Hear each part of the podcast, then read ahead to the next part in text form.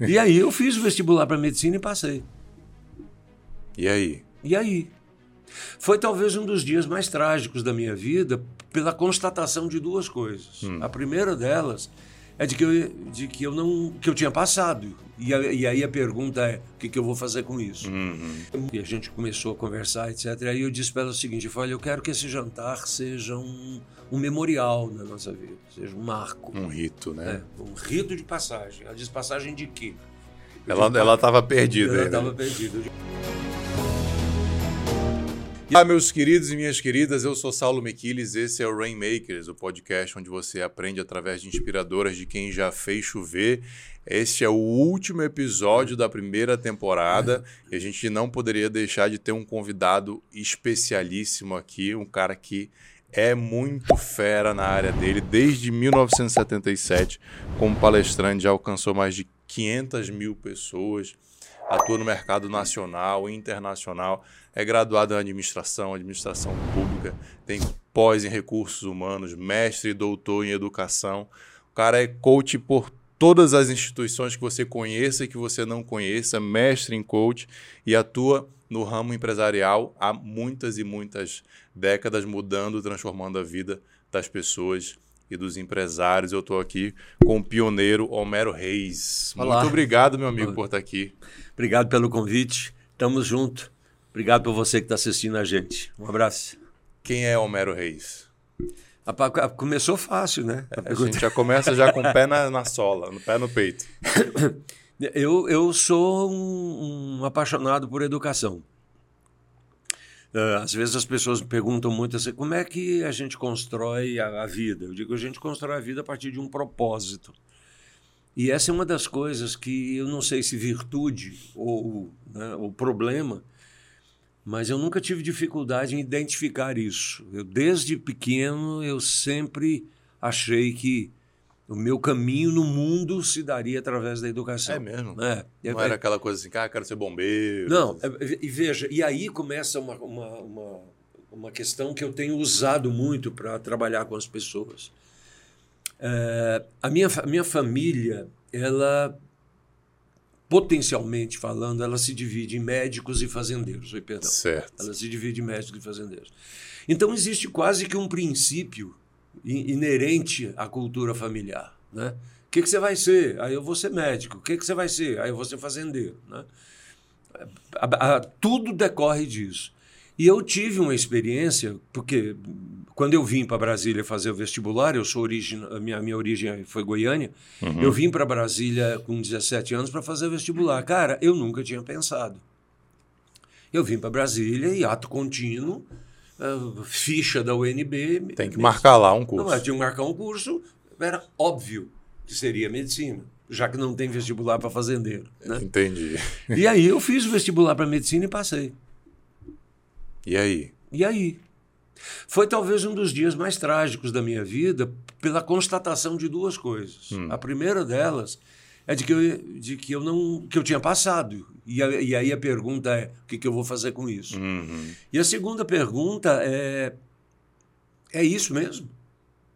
E eu descobri que a primeira pergunta é o que, que eu vou fazer com isso? Não sei. E segundo, é isso mesmo? Não. Pode ser outra coisa. Uhum. Foi uma experiência assim tão marcante naquela época que eu eh, não tive coragem de dizer em casa. É isso que eu ia perguntar. Isso tudo era você com você mesmo. Eu né? comigo mesmo, porque nesse dia que, que eu fui lá na UNB. 17 anos lá, 18 anos. Eu fui- eu fui lá na UNB ver o resultado que ficava Caramba. afixado no paredão, né, lá no, no ICC, no Minhocão. E, e eu digo, passei. E agora? Nesse dia me caiu a ficha. Caiu a ficha de que eu nunca tinha pensado sobre mim mesmo. E aí, naquele tumulto, adolescente, etc., eu chego em casa e minha mãe diz: Como é que foi? Eu digo: Não foi. Não passei. Hum. Mentisse na cara dura. Aham. E, e ela vira para mim e diz uma frase tenebrosa. Ela diz assim: Ó, não se preocupe, semestre que vem você faz de novo. Não era bem o que você estava esperando Não, com a sua mentira, né? Com a minha mentira. Resumo da ópera. Eu passei seis meses fazendo cursinho, e no cursinho, cara, eu tinha estudado para passar em medicina. Então, as coisas ficaram absolutamente desnecessárias, né?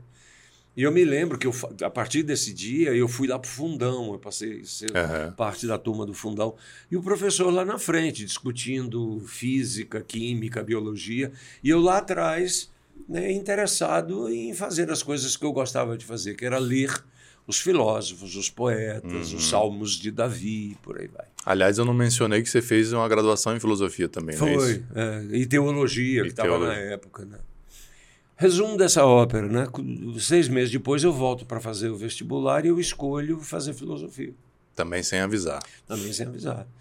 O que aconteceu em casa foi que minha mãe já tinha se tornado tecnologizada, ela né, já tinha um radinho de pilha. Ah, sim. E na hora que saiu o resultado da UNB, que a- na época tinha uma rádio aqui em Brasília que dizia: na, Saulo Miquiles, advogado, Homero, quê. E ela escutou meu nome como aprovado. Homero. né, Homero. Só que lá eles diziam Homero, Barbosa Reis, medicina. Né? Ah, No meu caso, eles disseram Homero, Barbosa Reis, filosofia. Aí vem um princípio que é muito interessante. Você não escuta o que as pessoas falam. Você escuta Você o que escuta você o quer que você, tá- você quer escutar. Né? E quando eu cheguei em casa, minha mãe bate palma. Né? Parabéns, meu filho, mais um médico na família, mais um médico na família. E essa foi a segunda experiência importante na minha vida. Que foi a primeira vez que eu tive coragem de dizer, mãe, para e me escuta. Aham. A senhora nunca me escutou. A senhora pode ter me ouvido a vida inteira, mas a senhora nunca me escutou. Ela diz, mas o que, que há para escutar? Uau. Né? Eu digo, muita coisa. Ela diz, mas você não passou? Eu digo, passei. Então, eu digo, então o quê? Não passei para medicina. Aí o pano cai, né? Aquela energia toda. Aquela energia tá e vira num, espanto. E a pergunta é: você passou para quê? Eu digo, para filosofia.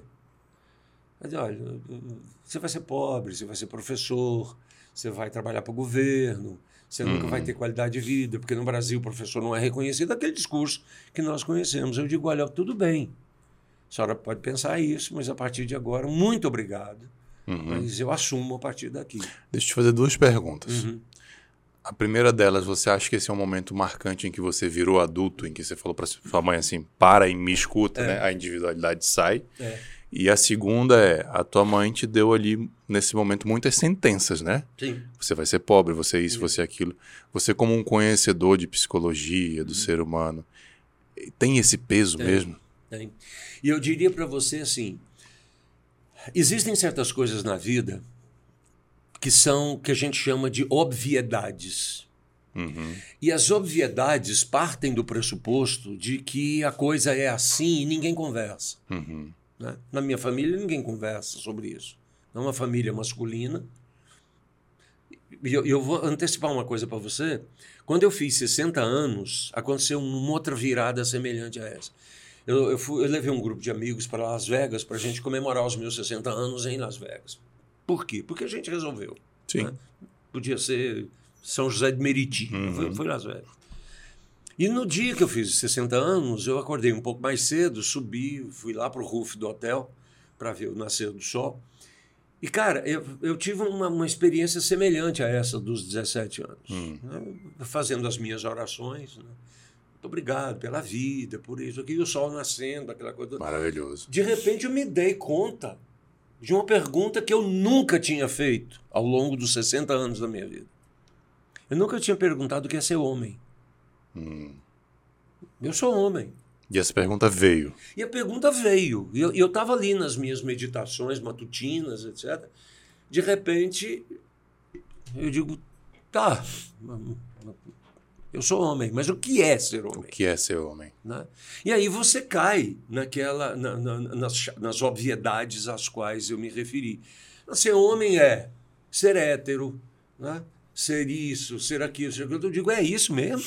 Quer dizer, eu vinculo a identidade de um ser à, à- à sua orientação sexual. Quer dizer, o cara pode ser homem sem, sem ser hétero? Uhum. E aí comecei a, a, fazer uma série de perguntas na minha Você vida. começou a questionar essas obviedades que a gente recebe, a gente recebe. e toma como dado. Veja, essa pergunta mudou minha relação com a minha família, mudou minha relação com a minha esposa, mudou minha relação é, com as coisas da vida. Né? Uh, eu e minha esposa começamos a conversar infinitamente mais sobre todas essas, essas questões. Isso me, me tornou um pouco mais acolhedor, um pouco mais receptivo, uhum. um pouco mais compreendedor da dor humana. O que me fez, aos 17 anos, descobrir que eu estava entrando no mundo adulto. E aqui tem um princípio muito bacana. Você só se torna adulto quando você tem a capacidade de romper sem abandonar. Como é que é isso? Romper sem abandonar é quando você assume a gestão da sua vida sem abandonar os afetos que te trouxeram. Uhum. Ou seja, o que é ser adulto? Eu chegar para os meus pais e dizer: Ó, oh, obrigado, vocês são pessoas importantíssimas, vou amá-los eternamente. Mas a partir Mas daqui, a partir de agora é comigo. É, é, é, comigo. A partir de agora eu toco. Isso me impactou tanto que quando as minhas filhas e o meu filho eh, atingiram a, a idade adulta, 18, 19 anos, eu tive uma conversa muito séria com todos eles. A, a minha filha mais velha, que é a minha, a minha sócia na empresa, a Tirza, a Tirza, quando ela fez estava 18, um pouco mais além, mais antes dos 19. Teve um dia, eu me lembro como se fosse hoje. Ela chegou para mim e disse: Pai, eu posso fazer isso assim, assim, assim, assim, assim, assim? Aí eu digo: Minha filha, eu não vou lhe dar essa resposta, mas eu quero uh, aproveitar o ensejo para te convidar para a gente sair e jantarmos. E aí fiz um jantar formal. Né? Fomos para um restaurante bacana aqui em Brasília uhum. na época né? E, e, a gente começou a conversar, etc. Aí eu disse para ela o seguinte: eu falei, eu quero que esse jantar seja um, um memorial na nossa vida, seja um marco. Um rito, né? É, um rito de passagem. Ela diz passagem de quê? Eu ela ela estava perdida. Ela estava perdida. Eu digo passagem para a sua vida adulta. A partir de hoje, eu não jamais vou responder se você pode ou não pode, porque essa autoridade eu não tenho mais. Segundo, eu acredito perfeitamente na educação que eu lhe dei é. e nas relações que a gente estabeleceu. Então, a partir de agora, está por sua conta. Missão cumprida. Missão cumprida. O que você quiser fazer, você faz. Se você quiser me consultar, eu estarei, estarei aqui, aqui a teu lado sempre. Mas eu não tenho mais competência para dizer se você pode ou se você não pode. Eu diz, pai, mas isso é muito peso nas minhas costas. Eu digo, welcome to my world. Bem-vindo ao meu mundo. Né? Isso é ser adulto. Isso é ser adulto. Né? Então, é, é, eu, eu diria, Saulo, que é, a gente não pode transformar isso num manual, nem pode transformar uhum. isso num roteiro de filme pré-determinado e nem numa relação é, é cronobiológica fixa. Tem gente que acontece um pouco mais tarde, uhum. tem gente que acontece um pouco mais cedo, uhum. mas o que nós precisamos entender, do ponto de vista da autoridade, é que chega num determinado momento que você tem que permitir que o outro amadureça. Sim. Você sabe, Homero, que eu, eu sempre fui um cara que eu não dei muita bola para ritos. Sim. casamento, aquela coisa, uhum. ah, noiva de branco, igreja e tal, não sei o quê. Eu sempre fui um cara muito prático e, e não diminuía o valor dos ritos. Sim. Minha esposa também. Mas a gente decidiu casar, fazer uma festa e tal. Não, uhum. não foi na igreja, mas teve uma festa, teve ali um, um, um ritual. Teve uma cerimônia. Teve né? uma cerimônia. É... E quando aconteceu a cerimônia, que eu e ela estávamos olhando ali para as pessoas que a gente mais amava na uhum. vida, e tinha um, um, pastor e uma freira, que é a tia dela, faz, celebrando a cerimônia, caiu essa coisa e depois a gente chegou à conclusão da importância dos ritos. É. Não, eu, eu diria a você assim, olha que coisa maluca. Quando a gente começa a estudar a, a, a, o valor dos elementos simbólicos, uhum. porque nós vivemos mundos simbólicos. Tudo que a gente constrói na vida são representações simbólicas que a gente tem. Né? Certo. Por exemplo, né? Quando você vai na igreja, a, a missa é uma representação simbólica, Uhum. o culto é uma A representação própria arquitetura da igreja. A própria arquitetura da igreja é uma representação simbólica. Né? Quer dizer, é isso que nós usamos no Uhum. termo, né? são representações simbólicas. Você olha e diz, pô, o cara é casado. Né? Pode até não ser, mas né? parece Está ser. comunicando. Está comunicando o quê? Então, as representações simbólicas fazem parte do que a gente chama de liturgia de vida. Ela não é a vida, mas te dá a segurança que você precisa para se manifestar na vida. Senão a vida vive um processo anárquico. né? E aí eu te dou dois exemplos curiosíssimos. Existem milhões, mas dois exemplos Aham. curiosíssimos. Por exemplo, você condena uma pessoa à morte por injeção letal. Na hora que o cara está lá para ser executado, o sujeito afasta a, a blusa dele, higieniza Aham. o lugar para poder aplicar a injeção. Diz, porra, o cara vai morrer, por que, que você Em precisa passar poucos álcool? segundos, em né? poucos segundos, você precisa passar álcool aqui. né? Mas veja, precisa, porque é o ritual. Sim. Os kamikazes, você lembra da história dos Uhum. kamikazes? Os japoneses que entravam no avião, jogavam o avião em cima do navio. Sim. Os kamikazes eram treinados a fazer isso e faziam isso por amor ao seu país, Aham. mas quando eles entravam no avião para jogar o avião em cima do, do, do navio, eles botavam um capacete. Uhum. Aí você diz, porra, cara, tu vai morrer, bicho, tu vai jogar esse avião em cima de um coraçado, né? Mas o cara não botava o capacete. Aí a gente pergunta o seguinte, por quê? Porque você precisa cumprir uma certa liturgia na vida. né? Veja, ah, ah, o, o- o- o casamento, ah, ele- ninguém casa ninguém. O Estado simplesmente documenta Sim, uma decisão sim. que você tomou. Uhum. Né? É, o casamento é uma escolha que duas pessoas fazem para poder traçar um caminho interativo juntos. Quais são as representações simbólicas que você faz isso? Você tem um milhão. Agora, o que, que as pessoas, às vezes, acontece por imaturidade? A gente confunde o rito com o propósito. Né? Então, é, case-se, case, faça alguma coisa para dizer, olha, a partir de hoje, Sim. a partir de hoje, eu tenho um referencial que mudou a minha vida. Uhum. né? É, os povos semitas, são os povos que vivem no deserto, etc., eles têm a ideia dos altares. Uhum. E eles nominam os altares.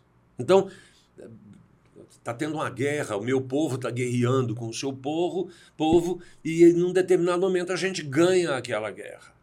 O que, que a gente faz? A gente constrói um altar, seja a que entidade for, e botamos um nome nesse altar. Esse Hum. altar vai ser a vitória do Homero sobre o Saulo. Uhum. E está lá o nome. Na próxima guerra, no próximo conflito que eu tiver, etc., o pessoal chega para mim e diz assim: cara, tá vindo um exército aí muito mais poderoso do que a gente, o que, que vai ser da gente? Aí eu chamo meu time e diz: vamos voltar no altar. Aí a gente volta lá naquele altar e diz: olha, nós tivemos vitória, não tivemos? Tivemos, então vamos ter a próxima. Porque aquilo funciona como um memorial, para trazer à memória Sim. o que nos pode dar esperança sempre. Uhum. Por exemplo, eu trabalho muito com, que é o meu objeto, que, são, que é a inteligência nos relacionamentos, e isso aplica-se a tudo. Aplica-se a, a política de Estado e aplica a educação de filhos. Tá, o que, que é, o que, que é inteligência nos relacionamentos? É, é, é, veja só, vamos, vamos chegar lá dessa. Opa, estou batendo aqui. Vamos chegar lá da seguinte forma. A inteligência relacional é a capacidade que eu tenho de ler dentro dos relacionamentos para interferir neles, para saber por que, que eles me mobilizam. Então, a inteligência relacional é a capacidade que eu tenho de entender dentro. Você é da área jurídica.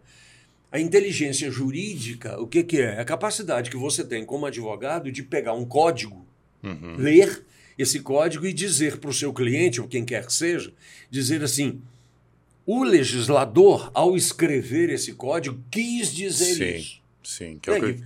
Que é o que a gente chama de é, interpretação teleológica ou finalística, que é o que, que ele estava pensando. Exatamente. Quando o, o- mecânico abre o capô do teu carro e vê aquele barulho, ou escuta aquele barulho, etc., e ele vira para você e diz: "Saulo, olha, você está com um problema aqui no virabrequim, ele está tendo inteligência, ou seja, ele está lendo dentro. Tá. Né? Então, a, a- a- a inteligência relacional ela trabalha muito com com aquilo que te levou a estabelecer aquela relação. Então, por exemplo, eu trabalho muito com casais e, e, e com pessoas que estão em crise. Uhum. Ou crise na família, ou crise com o filho, ou crise na carreira, Tá. né? ou crise no casamento, etc. Então, por exemplo, no, na- na- no casamento, eu, eu gosto muito de uma pergunta que eu faço para as pessoas, né? O sujeito chega lá e diz, Homero, olha, eu quero uma mentoria com você porque eu preciso me preparar para me separar. Digo, tudo bem, né? Vamos lá, né? E aí a gente começa um- um- todo um trabalho. A minha primeira pergunta para a pessoa é o seguinte: antes da gente te preparar para você se separar, eu preciso saber por que que você se casou. Então me conta um pouco da história de- dessa paixão. Uhum. Aí o cara conta, né? a, a- a pessoa conta. Ah, é- ela era uma mulher maravilhosa, ele era um cara maravilhoso. E aconteceu isso, aconteceu aquilo, e nós viajamos, e nós ríamos, e nós nos divertimos, e nós. De repente esse troço começou a degringolar e olha, eu não suporto mais. Eu digo, bom, então esse momento começou a de- degringolar. Me fala um pouco mais disso. E normalmente as pessoas, baseado na grande experiência que os fez tomar aquela decisão, leva-os a compreender o drama daquele momento. E na maioria dos casos você consegue reverter as intencionalidades. Né? Por quê? Dizer, eu não sou um adepto dos casamentos eternos nem das relações eternas. Uhum. Mas eu acho que a gente precisa ser inteligente para poder construir as nossas escolhas. Recentemente, um, um, um cliente meu, eh, eu estava em Curitiba e ele me ligou dizendo: Mero, podemos almoçar? Eu, Podemos. Aí fomos almoçar, etc. Ele estava visivelmente transtornado. Né?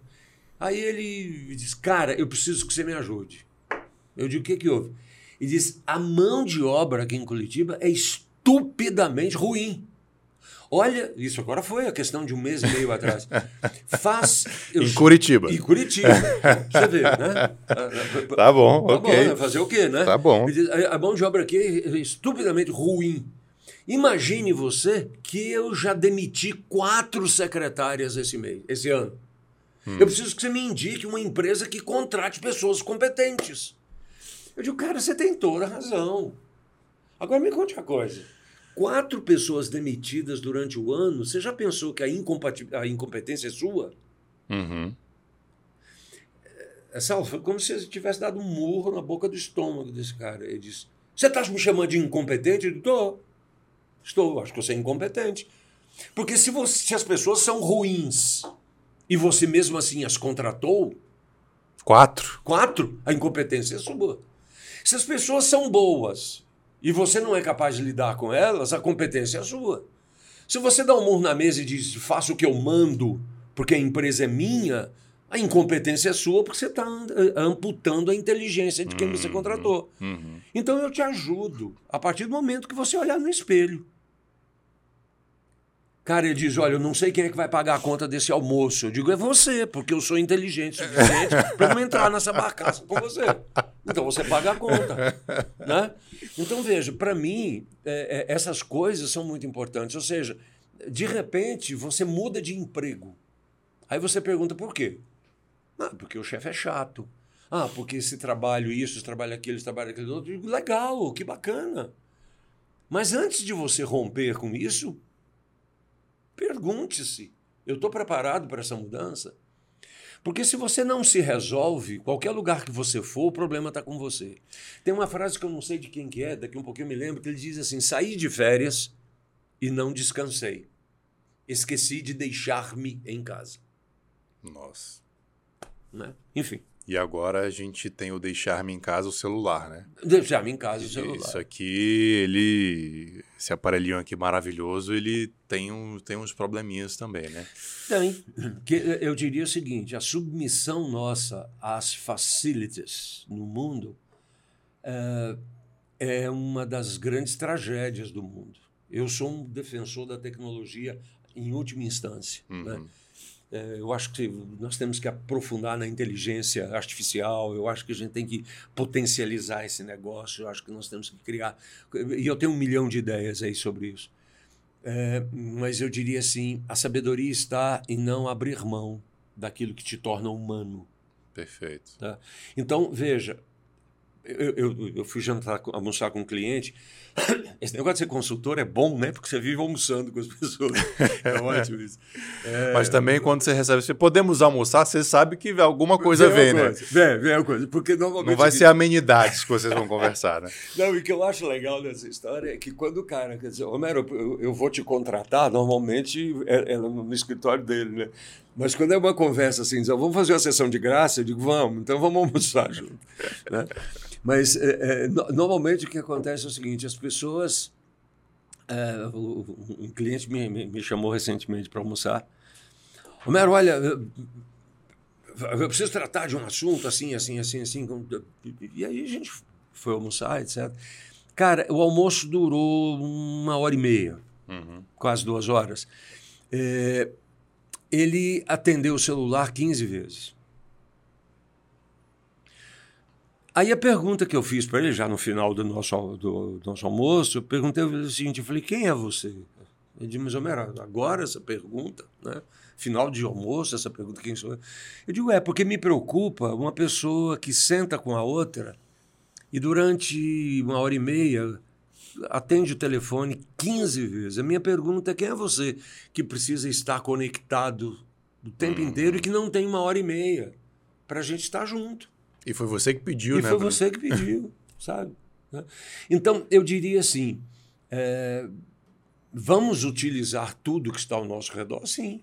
Mas vamos fazer isso com a inteligência e com a parcimônia de quem entende qual é o seu projeto na vida. E com aquela história, né? Que isso aqui está para me servir, não o contrário. Não né? o contrário. É. É. Homero, todos esses exemplos que você deu e de perguntas que você faz, é, fazem com que essa pessoa volte-se para si mesmo. Sim. Né? É, eu vou, eu vou agradecer aqui a turma, mas já vou deixar uma, uma pergunta no ar, ah. que é assim, como que a gente faz no mundo de hoje para ter esses momentos autorreflexivos? Porque todos esses exemplos são de pessoas, e eu me uhum. incluo, e a gente vê que as pessoas não estão pensando em si, sim, não estão sim. refletindo sobre a vida, né? Perfeito. Eu queria que depois que você diga para a gente como é, que, como é que faz isso, como é que inclui isso na rotina, uhum. só vou pedir para a turma aí agradecer que você que está ouvindo a gente até aqui, curte, compartilha, comenta. Você já viu aqui que o Homero já começou com a energia lá em cima, né? Já trazendo muitas lições. Se você está gostando, já comenta aí, já compartilha, já manda para os seus amigos, para os seus colegas. Pode mandar para inimigo também, não tem problema. manda para quem você quiser. Uhum. Se inscreve no canal. E vou agradecer também a turma que faz aqui o Rainmakers acontecer. A Facilite Contabilidade Digital, que vai abrir a sua empresa e dar a primeira consultoria de graça para você. Basta você acessar o link que está na descrição desse episódio, vai te levar para o episódio da Facilite. E a Miquiris Tavares Advocacia Empresarial, que faz o apoio aqui cultural desse episódio, advogados que entendem de negócio. Como é que a gente faz para refletir sobre nós mesmos? Olha só, eu tenho, eu tenho um número mágico. Hum. O pessoal que gosta de, de números, eu tenho um número mágico. Esse número mágico, para mim, é, é, é 168. Hum. E às vezes eu, eu, eu, faço maldade né, com as pessoas. Mas o que, ah. que é 168? Eu digo, é o meu número mágico. Né? Mas o que, que é? Descobre, pensa, um dia você vai descobrir. Mas para você que está escutando a gente, assistindo, eu vou, eu vou dar a dica para você. 168 é 24 vezes 7. Hum. Isso significa que você tem sete dias por semana e 24 horas em cada dia. Multiplicando 24 por 7 dá 168. Uhum. Qual é o princípio? O que não cabe na sua vida, o que cabe na sua vida tem que caber em 168 horas. Tá. tá? É óbvio que eu estou usando como parâmetro de medida 60 minutos. Né? A minha vida é dividida em 24 pedaços por dia. Ok. E eu olho para esses pedaços por dia e faço a primeira pergunta básica: O que é personalíssimo no meu dia? Uhum. E eu marco ali o que é personalismo. Por exemplo, eu preciso tempo para minha higiene pessoal. Isso é indelegável, isso é uhum. é personalíssimo. Uhum. Né? Não posso pedir para você, Saulo, olha, continua aqui com a entrevista que eu vai lá fazer xixi para mim e eu continuo aqui sim, com a entrevista. Sim. Não dá. Né? Quem faz xixi sou eu. Né? Então tem um bando de coisa na, na, na vida que eu preciso entender. O, os elementos personalíssimos envolvem, por exemplo, quem tem que comer sou eu, Sim. quem tem que ir no banheiro sou eu, Uhum. quem tem que estar presente sou eu. Então, segundo, são as coisas objetivas. As coisas objetivas é o, como é que eu priorizo certas coisas na minha vida. Então, por exemplo, eu ando, eu ando de bicicleta todo dia. Tá. Tá, É, é- é meu esporte que eu adotei como esporte da minha velhice. Eu ando de bicicleta todo dia. Ou ando em spinning, que eu tenho uma, uma Uhum. bicicleta dentro de casa, ou eu vou para a rua. Se você olhar na minha agenda, tá lá atividade Tá física. marcado. Tá marcado. Aí a minha secretária diz: posso marcar uma reunião no horário de um? Não pode. Mas é a sua bicicleta. Eu digo, por isso. Já está o compromisso. Já está o compromisso. Ah, mas é, é o presidente do banco tal que quer falar com você. Eu digo, ele vai esperar. Porque eu entendo que eu não sou tão emergencial assim. Hum, A terceira coisa é que eu aprendi que tudo que é urgente pode ser programa, pode ser reprogramado. mas não é contrassensual isso? É. É, porque eu vivo na pressuposição de que eu sou uma pessoa importante. E, e, e Miquiles, olha, numa boa, cara, eu tenho a consciência de que eu sou útil, mas eu não sou tão importante Uhum. assim. Então eu não tenho a menor dificuldade de dizer para um cliente: olha, desculpa, eu não posso te atender agora. Ah, mas se você não vier aqui agora, eu vou procurar um, um, um, um outro fornecedor. Eu digo, meu amor, por favor, procure. Procure, porque eu não vou fazer isso. Agora, eu não faço isso com uma rigidez draconiana. Sim. Né? O- o- você tem- Exceções são exceções. Exceções são exceções. Mas eu preciso entender que exceção é exceção. Por exemplo, voltando para a questão educacional. Às vezes eu, eu, eu, eu atendo algumas pessoas que dizem, cara, eu estou convivendo com meu filho adolescente, cara, é uma coisa de doido, sabe? Não sei como é que eu lido com aquilo, como é que você pode me ajudar? E aí eu digo, vamos esquecer o seu filho, vamos começar a pensar em como você está investindo na sua carreira. Aí o cara diz, não, porque eu trabalho 14 horas por dia, porque eu estou fazendo um curso em Harvard, porque no final de semana eu vou para Washington. E, e aí começa aquela conversa toda. Eu digo, vamos fazer agora. Você está fazendo isso? Qual é o resultado que você está tendo? Ele diz, maravilhoso, tem uma projeção de carreira bacana pela frente. Eu digo, tudo bem, faça a mesma coisa para o seu filho e vamos ver se muda. Porque eu invisto no meu trabalho, invisto na minha educação, invisto nisso, mas não invisto na relação que eu acho que é importante. Ou seja, eu saio de casa às 7 horas da manhã, volto 10 horas da noite, só encontro meu filho eventualmente, dou esporro nele, porque a professora me mandou um bilhete dizendo que ele está assim, assim, assim.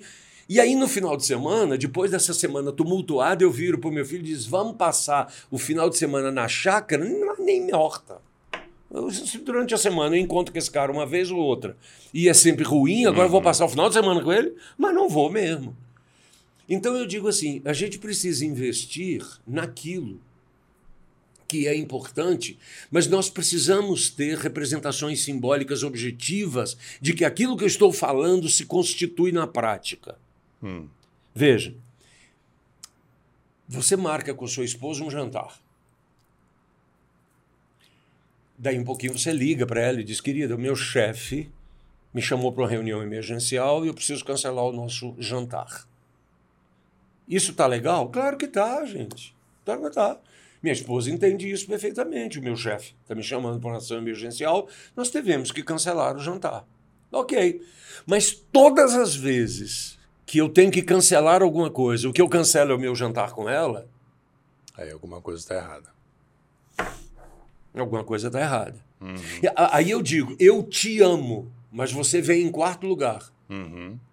Na primeiro vem o trabalho, segundo vem isso, terceiro. vem- E aí o argumento que as pessoas normalmente usam para me dizer é o seguinte: não, Homero, mas eu trago para casa uma qualidade de vida que só é possível por causa desse meu comportamento. Eu digo, então reveja o seu conceito de qualidade de vida. Sim. Porque eu já vi filho, esposa, marido reclamar de ausência. Eu nunca vi reclamar porque você não tem uma BMW 380i. Não. Você pode ter sua BMW? Pode, pô, mas sabe, não dá. Por que, que os parques da Disney, de Beto Carreiro, etc., são, são coisas. Se você olhar bem, é um conjunto de, de, de, de montanhas russas e de algumas brincadeiras, às vezes, inclusive nonsense, né? é, que, que, as pessoas se apaixonam uhum. por estes momentos, uhum. né? pelos aquaparques da vida. Mas por que, que isso acontece? Porque naquele momento você está junto. Naquele momento você está junto.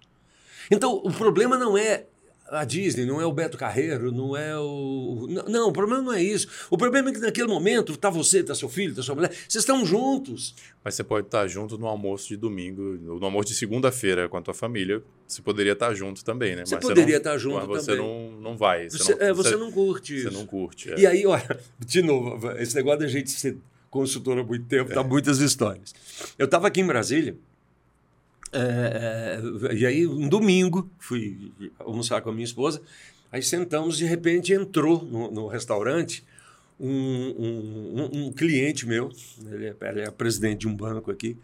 Ele entrou, família, etc. E, e aí, oi, Homero, tudo bem, tudo bem, etc. Sentou junto, aí ele virou-se para mim e disse assim: almoço de domingo, familiar. Isso para mim é a coisa mais importante do mundo. Eu digo: legal, cara, tudo bem. E aí ele ficou lá com a família dele, eu aqui com a, com a, minha esposa.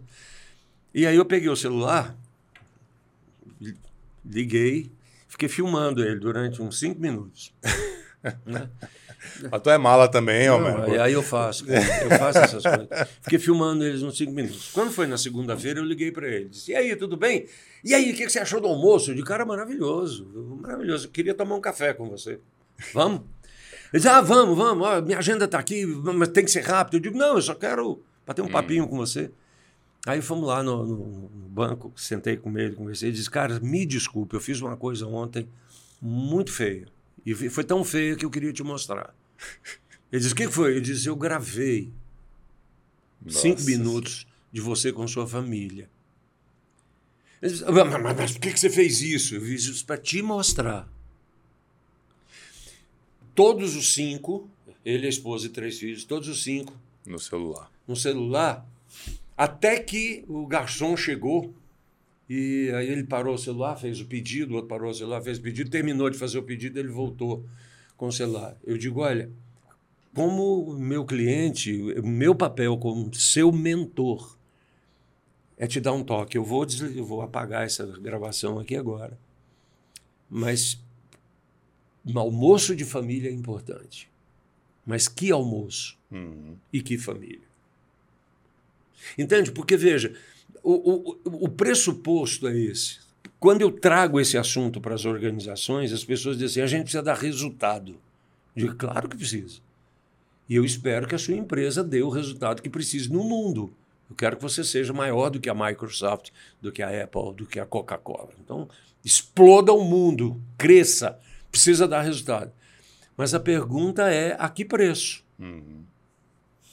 A que preço? Então, eu, eu, eu fiz uma opção na minha vida, na minha vida empresarial, inclusive, em um determinado momento. Por exemplo, um determinado momento na minha vida, isso foi em 1995, por aí. Foi logo quando eu terminei minha formação de coach que a gente começou a atuar como formadores de pessoas e, né, e dar esse tipo de, de, de assessoria às organizações. É, eu, eu, eu disse o seguinte: eu preciso modificar a forma como eu trabalho na minha organização. E nós começamos a trabalhar dentro da empresa por, projetos. Então, como é que eu trabalho com projetos hoje? Isso não é, não é para ser padrão para ninguém. Essa foi a minha experiência. Certo. Espero que te inspire, mas não me copie. Né? Uh, nós fizemos o seguinte: você está trabalhando comigo? Tá, então eu tenho um projeto aqui. Saulo, você quer trabalhar nesse projeto? Quer. Então, analise esse projeto e me diz quais são as suas condições de satisfação. Ok. Aí você me diz quais são as suas condições de satisfação. Eu digo, bom, agora nós vamos pegar essas condições e analisar o que, que o cliente pode oferecer, o que, que nós podemos oferecer e o que, que você pode uhum. oferecer. Fizemos um acordo? Fizemos. Então agora gerencia isso. Eu quero, desse montante, esse contrato custou, sei lá, eu, 500 mil. A minha margem de lucratividade nesse contrato é 10%. Então eu quero 50 mil. Você quer quanto? Ah, Homero, eu quero ganhar 200 mil. Tudo bem, Bom, 200 mil. E aí a gente monta a planilha. Aí você chega à conclusão de dizer, pô, meu, com essa planilha o cliente não paga. Eu digo, tudo bem, então vamos negociar. Eu abaixo o meu lucro para 8, você abaixa os seus 50 para quanto? Quando a gente chega naquele acordo operacional do projeto, eu digo, gerencie. Uhum. Não precisa me prestar conta. A conta que você precisa me prestar é: eu te dei tantos mil, você gastou tantos, guardou tantos e o cliente está 100% Entregou satisfeito. o projeto. E aí eu não sou mais, abre aspas, teu chefe. Eu sou o teu líder. Uhum. E a gente trabalha eh, a partir das competências individuais. Eu presumo que você seja adulto. Uhum. Então, trate essa empresa como se ela fosse sua, porque esse projeto é seu. O que, que aconteceu? Na medida que a gente foi eh, ampliando isso, eu tinha mais de 40 pessoas trabalhando para a empresa, hoje não tem ninguém. Não tem ninguém. Todo mundo que trabalha comigo hoje é, é pessoa jurídica. Por projeto. E eu contrato por projeto. Uhum. Né? Uh, isso dá a você autonomia, isso dá a você flexibilidade, isso dá a você capacidade de gerir. E o que é mais importante, coloca nas suas costas a responsabilidade pela competência que você diz ter. Uhum. E, e, eu não preciso ficar te tuta, tutelando. Sim, né? em termos de empresa, para você, te deixou ela leve, né? Hum. Você não, fica, não começa o mês com aquele custo altíssimo. Não tem um custo nenhum. Tem um custo nenhum.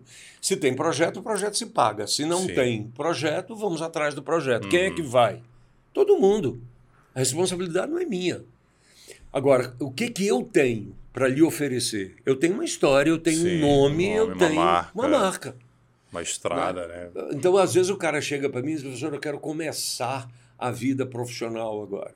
Saiu do, saí do meu mestrado ontem, saí do meu doutorado ontem. Eu digo, me conte a coisa, se eu for ao mercado de Brasília e perguntar quem é você, cara pálida, o que, que as pessoas vão dizer? Ah, professor, ninguém me conhece. Eu digo, tudo bem, então a primeira etapa do trabalho é vá ao mercado e pergunta quem é o Homero Reis. Uhum. Ah, mas todo mundo conhece o senhor. Eu digo, ótimo, então use o meu nome e trabalhe. Capte projetos. Sim. Eu quero ganhar 10% disso. Uhum. Esse é o meu custo de agenciamento do seu trabalho. Uhum. Eu te dou tecnologia, eu te dou isso, te dou aquilo, te dou aquilo outro, e você trabalha para mim. E, cara, e não poucas pessoas ao longo desses 40 e tantos anos de, de atividade profissional, não poucas pessoas, um dia chegaram para mim, e eu posso dar milhões de exemplos. Chegar para mim e dizer, Homero, olha, muito obrigado, a experiência que eu tive aqui foi maravilhosa, mas eu vou montar minha própria empresa. E eu tenho, eu tenho ex-alunos que hoje são muito maiores do que eu. Agora, quando eu fiz a minha escolha, eu nunca quis ser grande, Hum. eu quis ser necessário. Como assim? Por exemplo, eu não tenho o menor interesse de que a minha empresa domine o mundo. Mas eu quero que todas as pessoas que tenham contato com a gente sejam transformadas. Então, meu projeto não é ser grande. E aí eu vou te dar um exemplo bobo. Hum. Eu estava em São Paulo recentemente, passei numa loja de designer e eu gosto muito de luz, né? Eu acho luz uma das coisas mais bacanas que existe no mundo. Tá. E eu, eu não tenho nada profissional ligado à luz, mas me atrai. Né? Eu passei numa loja de design lá em São Paulo e vi um lustre. Cara, que lustre bonito. Um lustre assinado, etc. Uhum. É, com design italiano, um lustre de primeira qualidade. Eu entrei na loja, o vendedor estava lá e eu digo, cara, eu gostei desse lustre. Aí vinha que papo de vendedor, né? Ah, o senhor tem bom gosto.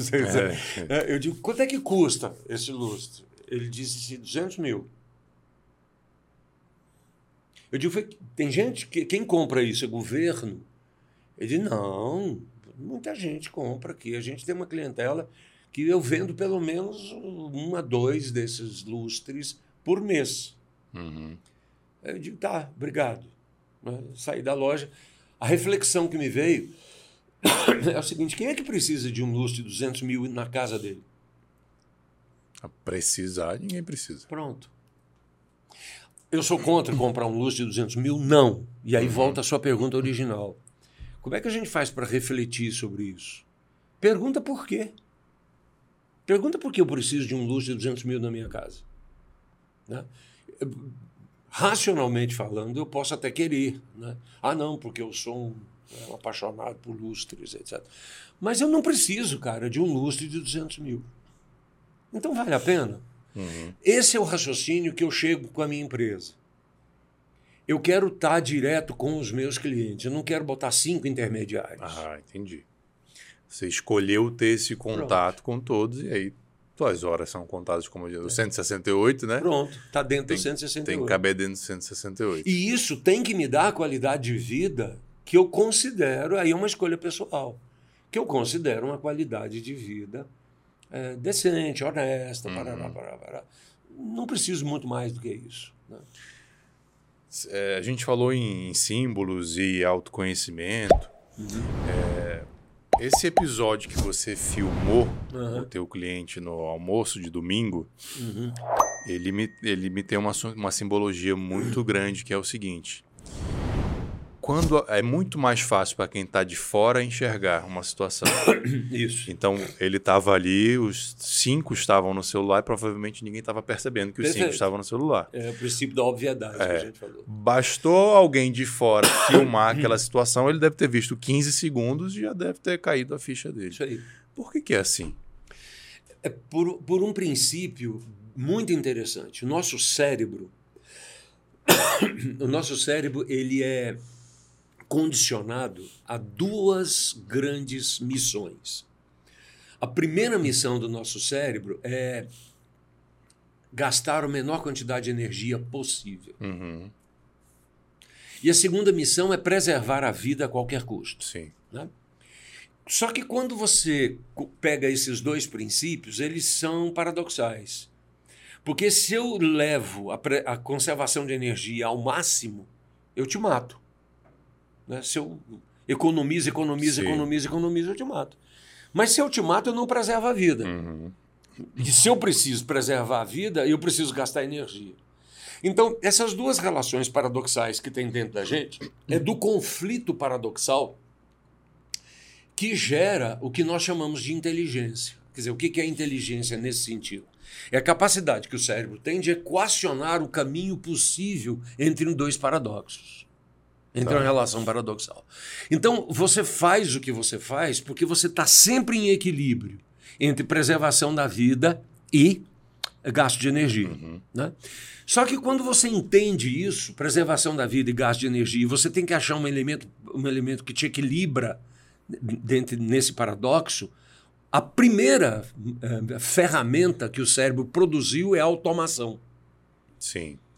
Então, ele te automatiza, porque quando ele te automatiza, ele diz: você não precisa gastar A energia, energia mais. vai lá embaixo. E o energia princípio da automação é o princípio da obviedade, né? E o princípio da obviedade me coloca na transparência. E aí você colocou muito bem. Quando esse meu cliente viu o vídeo, caiu a ficha. É por isso que nos tempos modernos a gente precisa de mentores, a gente precisa de terapia. Uhum.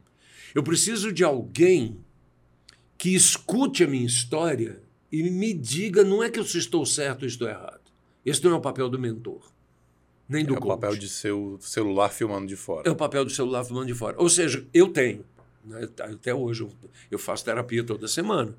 O que eu preciso é de chegar para o meu terapeuta e dizer, cara, minha semana foi assim, assim, assim, assim, assim. E ele me faz duas ou três perguntas e eu digo, cara, eu não tinha pensado Uhum. nisso. E depois você vai parar para pensar, é óbvio. É óbvio. Mas precisou alguém te fazer aquela pergunta. Porque senão, senão você não se mobiliza. Essa questão da, da automação e da conservação de energia é daquele exemplo clássico do, do você aprender a dirigir, né? Sim. Você precisa de uma energia enorme, concentração, foco total, depois o teu cérebro automatiza aquilo, você É, e veja, aplica para tudo. fica né? para tudo. Por exemplo, nós estamos conversando aqui eh, em português e nenhum de nós está pensando nas regras gramaticais do português. Uhum. Agora, se a gente começar a falar em alemão, né, a gente vai ter que parar um pouquinho. Não sei Sim. se. Né, Eu ou vou- inglês. Eu, eu vou ter que parar 100%. eu vou ficar paradinho. Paradinho. Ou, por exemplo, em inglês, né? As pessoas me perguntam: você é fluente em inglês? Não. Não, é porque eu, eu penso para falar Sim. inglês. Eu penso para falar espanhol. Você traduz, né, para falar. Pronto. Dizem que você só é fluente quando você sonha na língua, né? Não, e, e- e o que é pior, né? Quando você não pensa na língua. É. Né? Se você não pensa na língua, você está sendo. É, é o princípio que o cérebro adota. E veja, a- a- associando isso ao autoconhecimento, eu preciso ter alguém que quebre as minhas transparências para que eu aprenda a refletir sobre isso. E a partir dessas reflexões eu construo o que é valor. Uhum. Quer dizer, o que é importante para mim? Uhum. Né? E aí, é, é, Saulo, não existe certo ou errado. Existe sustentável ou não. Né? Existe sustentável ou não. Você quer ver uma coisa interessante? Eu tenho muitos clientes que estão na fase de aposentadoria. Né? Tá. Aí o cara chega para mim, ele está assim com 45, 50 anos, né? 60, enfim, não importa. Só que quando a gente projeta a vida desse cara, ele tem mais 25 anos pela frente. Uhum. Mas ele se aposentou. Vai se aposentar com um bom salário. Então, primeiro, ele não vai ter problema financeiro pro resto da vida, porque ele fez, ele tem uma Sim. estrutura de sustentação. Só que olha o problema, ele acorda de manhã, na segunda-feira, abre o olho e descobre que se continuar dormindo, não vai fazer a menor diferença. Daqui 30 dias o dinheiro cai na conta, ele paga Uhum. todas as dívidas dele. Aí ele diz: não, não, não, eu vou pescar. Ah, eu vou pescar, eu vou me, me aposentar porque eu vou pescar. Pesca a primeira vez, pesca a segunda vez, pesca a terceira vez, na quarta eu digo, tira a carteirinha de pescador É. profissional. Construiu uma profissão. Ele diz, mas eu não quero que seja uma profissão. Eu digo, então ninguém aguenta te acompanhar pescando todo dia. Então, veja, aí a gente muda o conceito de trabalho para o conceito de produtividade, Hum. de produção. Por exemplo, eu me aposentei, já tem, eu estou com 68, me aposentei com 55. Né? Então tenho 13 anos de aposentado. Eu nunca trabalhei na minha vida, mas sempre produzi. Uhum. Porque o trabalho, ele coloca você numa relação em que você tem que ser produtivo para atender o objetivo de alguém. Quando você vincula isso à sua própria natureza, você descobre que você vai produzir sempre. Ninguém se aposenta do propósito. Você deixa de ser funcionário público, por exemplo. Uhum. Mas você não deixa de servir o público.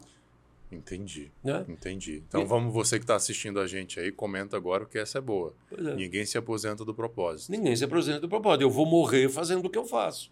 Se eu ganho dinheiro com isso ou não, é uma outra estratégia. Uhum. Se isso me sustenta ou não, é uma outra estratégia. Mas eu abrir mão do meu propósito é impossível, porque o meu propósito é a minha identidade. Entendi. Uhum. Entendi. E é por isso que aquelas pessoas que é, às vezes estão um trabalho, tem um trabalho, é um funcionário público, alguma coisa que está fora do propósito dele. Ele aposenta, essa pessoa ela entra em depressão, ela né, desenvolve uma doença autoimune, alguma coisa, porque É. aquilo. Ela, ela, ela se descobriu num vazio da vida, né? É, e o que é, e o que é pior, né? Você, eu, eu vejo muito isso, você citou a questão do serviço público. Eu conheço gente assim que está desempregado. Uhum. Cara, estuda de manhã, de tarde, de noite, durante três, quatro anos para poder passar num concurso. Passa no concurso. Dois anos depois, passa o dia reclamando do trabalho Uhum. dele. Aí eu chamo esse cara e digo: me conta coisa, você fez um esforço danado para entrar no- numa carreira qualquer, entrou na carreira qualquer, dois anos agora, você já está sonhando com a aposentadoria. Ele diz, Homero, olha, eu ganho dinheiro com, com isso, eu ganho meu salário, mas eu não gosto do que eu faço. Né? Eu não gosto do meu trabalho, eu não gosto do meu chefe, eu não gosto do meu órgão. Eu digo, cara, então a gente precisa repensar um pouco isso. Né? Aprenda a proativamente construir a sua relação. Então, em vez de você ser um passivo né, que se submete ao seu gestor, seja proativo e senta com o teu gestor e diz, cara, nessa área eu gosto disso, sei capaz, sou capaz de fazer isso, tenho essa competência, me aproveite de uma melhor forma. Ou seja, você é responsável pela autogestão da sua vida. Esse talvez seja o nosso grande. É, a proatividade, a intencionalidade, né? As pessoas estão vivendo, estão estão empurrando a vida com a barriga. É. É. É, e você precisa, nesse sentido, voltamos à questão que me parece fundamental, que é descobrir o propósito para o qual você E existe. como que faz isso? É. Aí a gente. tem- é, é, Esse é o projeto da mentoria. Hum, Né? Veja, existem algumas coisas que a gente precisa juntar e colocar num centro comum. Na metodologia da inteligência relacional, esse senso comum a gente chama de semovente. Hum. Os advogados detestam esse nome, porque semovente é boi, né? É bicho, aquela Sim. coisa toda. Só que semovente na inteligência relacional é o que é a interseção entre eu e você. É aquilo que nos move. Né? Então, eu, eu vou lhe dar um exemplo, dois exemplos simples para a gente entender, para responder a questão do propósito. Imagine que eu e você sejamos cores. Tá. Só existem três cores no universo, Uhum. que é o vermelho, o azul e o amarelo. né? É, você tem o branco, que é a somatória de todas as cores, e o preto, que é a ausência de todas as cores. Então, nesses cinco, desses cinco cores, você tem bilhões de cores. As cores são infinitas. Mas vamos trabalhar com duas só para ficar fácil o raciocínio. Eu vou me relacionar com você. Eu sou verde. Eu sou, perdão, eu sou azul. Você é amarelo. Eu faço esse exercício com os clientes, eles adoram. Eu dou para eles uma tábuazinha de, de vidro, boto um- uma, uma porção de cor amarela do lado de cá e uma porção de cor azul do lado de cá. Eu coloco aqui na mesa e te dou um palitinho e digo: olha, se aproxime de mim. Você é amarelo, se aproxime de mim. Eu sou azul, vou me aproximar de você. Então eu pego o palitinho e a gente vai brincando com as Sim. cores. O que, que a gente consegue no meio quando a gente interfere o azul no amarelo ou o amarelo no azul? A gente obtém o verde. O verde é o resultado da interseção do amarelo com o azul. É impossível, é impossível eu me relacionar com você sem que a gente interfira um no outro. Esse momento que a gente está tendo aqui agora, eu estou aprendendo com você, você está aprendendo comigo, e eu vou lhe dizer uma coisa Bastante. profética. E eu vou dizer uma coisa profética. Você pode amar o que a gente está fazendo aqui agora, pode odiar o que a gente está fazendo aqui agora, mas daqui 100 anos, alguém vai lhe perguntar assim: Saulo, o que, que aconteceu no dia 9 eh, de dezembro de 2023, ah, na parte da manhã? Você diz, cara, eu encontrei com o Homero. Uhum. Cara, adorei a conversa com ele, odiei a conversa com ele, mas você jamais poderá negar de que esse momento muda Muda. o nosso futuro. Ou seja, o futuro que você tinha até antes de nós começarmos essa conversa não é o mais o mesmo depois que a gente começar essa conversa. Com toda certeza. Então, a- as mudanças acontecem pelas interações das pessoas. Ok, Ok? ok. Esse é o primeiro princípio que acontece no ser movente. Ou seja, quando eu interajo com você, qual a disponibilidade cognitiva que eu tenho para reconhecer que você me trouxe coisas que eu não sabia? Uhum. Então, esse é o primeiro ponto. Como é que eu construo meu propósito? Reconhecendo que tem coisas que eu não sei e que o outro vai me ensinar. Eu preciso aprender isso. Ou seja, o nome disso é é flexibilidade cognitiva. Eu ando pelo mundo com flexibilidade cognitiva. Ou seja, pô, que coisa legal, aquilo ali eu não sabia como é que faz isso, etc. etc. Enfim, flexibilidade cognitiva. A outra coisa é eu entender o que, que eu gosto de fazer. Esquece dinheiro, esquece carreira, esquece tudo. Faz uma lista. O que, que eu gosto de fazer? Depois faz uma lista. O que, que o mundo precisa? Uhum. Depois faz uma lista. Para que me pagam? Tá. Tá? Depois faz uma lista. O que, que eu sou competente? E quando você junta todas essas coisas, quer dizer, o- os japoneses têm uma tecnologia muito bacana sobre isso, chamada Ikigai. É maravilhoso. Pois é. É maravilhoso. O Ikigai é uma ferramenta que me possibilita visualizar o meu ser movente. E eu adoro que você chama isso de tecnologia. É. Porque as pessoas acham que tecnologia é só o, o eletrônico. Não, não, aquilo. não, É, essa é uma ferramenta poderosíssima. Poderosíssimo. O método é uma tecnologia Uhum. né, que te permite perceber a realidade. Então, olha só, você tem a flexibilidade cognitiva, que te permite estar ligado a todas as coisas, né? E você tem a, a, a junção, né? o que, que eu amo, o que, que me paga, o que, que o mundo precisa, o que, que eu gosto de fazer, para que é o Ikigai, Aham. que te dá uma visão desse, dessas interações. E aí você tem o terceiro passo, que são as relações em rede. Eu preciso compreender que não existe atuação solitária no mundo. E, e eu te dou um exemplo bobo. Hoje é sábado, nós estamos aqui em Brasília. Ah, Gui tá aí. Gui está aqui nos dando assistência maravilhosa nesse processo. Mas você já imaginou quantas pessoas estão sendo mobilizadas para que a gente esteja aqui? É, não, não dá nem para contar. Tem gente em Furnas garantindo Uhum, energia. uhum. Tem gente garantindo o meu ir e vir. Né? Segurança pública está aí. Tem um cara que me deixou entrar aqui no, no- no- prédio. Tem alguém que está garantindo que se eu ficar preso no elevador. Tem alguém cuidando da minha vida lá na minha casa. Tem alguém lá em Curitiba cuidando das minhas coisas. Tem alguém que deu comida pro meu cachorro hoje de manhã. Aham. Então eu preciso entender que a minha vida se consome numa rede relacional. O problema é que eu não reconheço essa rede. né? Eu acho que as coisas acontecem por mim. Né? Então, ah, Homero, você vai fazer uma palestra. Eu digo, eu vou lá gastar um tempo, colocar a minha competência a serviço daquelas pessoas, mas eu preciso entender que tem um milhão de gente para que isso seja possível. Então, quando eu entendo qual é o meu propósito, a partir disso, ou seja, eu vou ser resultado das nossas interações, vou fazer o que eu gosto, pelo que me pagam, blá, blá, blá, e vou entender que isso se manifesta na rede. Ok, aí eu encontro o primeiro passo para construir o meu projeto de vida. Agora, as pessoas às vezes acham que construir o propósito é achar a mina de ouro Uhum.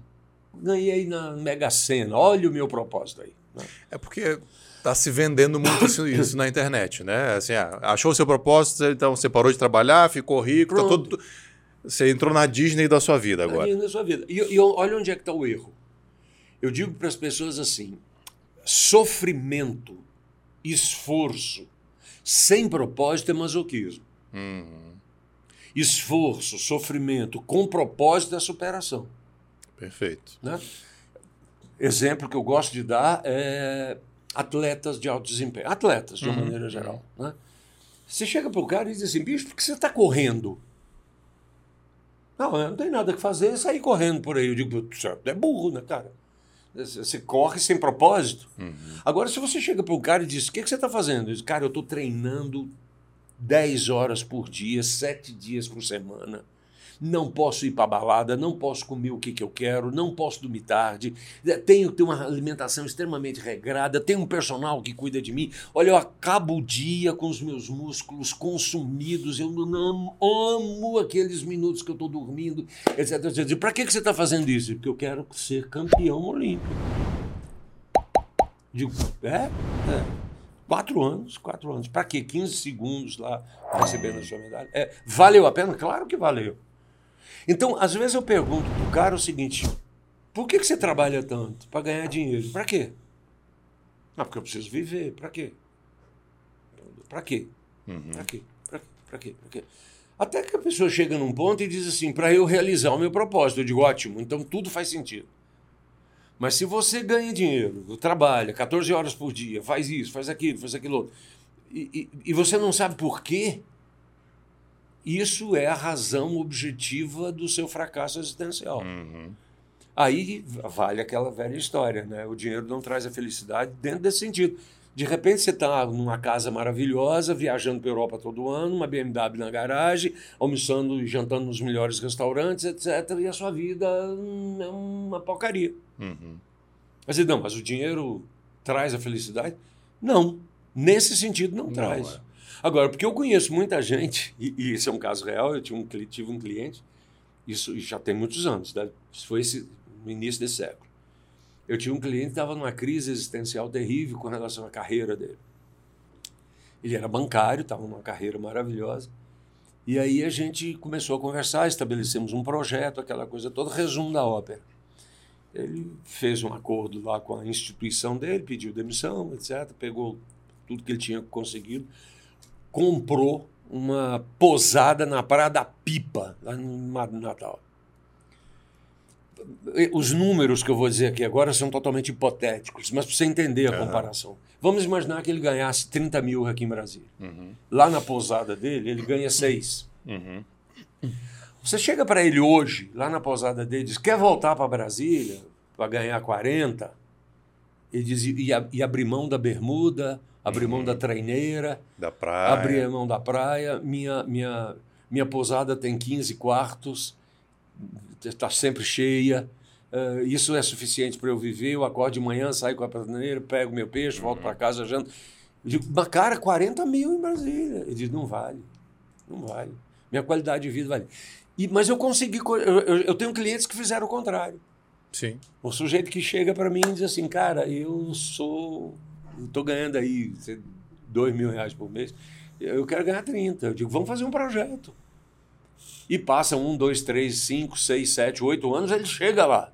Ou seja, eh, quando você se destaca da multidão, não é porque você é um gênio. É porque você descobre que você precisa ter flexibilidade cognitiva, ter um propósito claro e entender que a vida funciona em rede. Quando você estrutura isso com um rumo determinado, você chega lá. Uhum. E não tem como não chegar. Porque o mundo é criado para isso para que você construa esse tipo de relação. Eu, eu, eu tenho um exemplo muito poderoso para as pessoas entenderem a força do propósito. Hum. Eu posso virar para você e falar assim: agora, Almero, vou te propor uma nova rotina de sono. Tá? Você vai dormir, mas toda noite você vai acordar. Uma hora da manhã, vai passar 30 minutos acordado. Depois você vai acordar 3 horas da manhã, vai passar 30 minutos acordado. Depois vai passar acordar 5 horas da manhã. Você quer? Você vai falar assim, pô, isso é uma maluquice, vai quebrar meu sono todo e tal, não sei o que, vai, vai me fazer mal de jeito nenhum. Ok. Todo mundo que tem filho faz isso. Isso aí. É isso Você aí. faz por quê? Porque você está fazendo por aquele ser. É. Aquele ser está te movendo a fazer, a tomar essa atitude que é completamente insana, Uhum. que faz mal pro teu corpo biológico, faz mal pra tua mente, fazer, mas você faz. Uhum. Que é o que você falou. Sofrimento sem propósito é masoquismo. Você não vai fazer isso à toa. É, Você não vai acordar de três em três horas À você toa, quer. porque você quer. É isso aí. Porque você sabe que vai sofrer. Agora, quando tem Um um, propósito. propósito, você vai É. fazer isso e, e vai fazer Não, e- isso. E, o exemplo que você dá, eh, essa aula, é muito feliz. É um exemplo felicíssimo. Porque, porque veja você, é um, esse investimento que você está fazendo no seu filho ou na sua filha é um investimento de altíssimo risco sem retorno. Uhum. Perfeito. Quer dizer, não há nenhuma garantia nisso. Né? Zero? Mas, mas a, a sua satisfação está em servir. Uhum. E esse é um princípio claro. Né? Eu, eu preciso trabalhar, agir, ter um propósito que promova no mundo uma certa melhoria na percepção do mundo e na forma como eu atuo com ele. Agora, olha que coisa maluca. Quando você chega no século XXI, 2023, e você pega um mandatário qualquer que no conjunto de opções pelas quais ele pode decidir, ele acha que soltar bomba na cabeça dos outros é a melhor alternativa que ele tem, aí você descobre que nós estamos muito longe daquilo que a gente chamou humanidade. Uhum. Eu não, eu não tenho, é, é, eu não sou ingênuo ao ponto de perceber que as pessoas podem viver num mundo paradisíaco. Eu entendo os conflitos geopolíticos, eu, Sim. eu conheço tudo isso.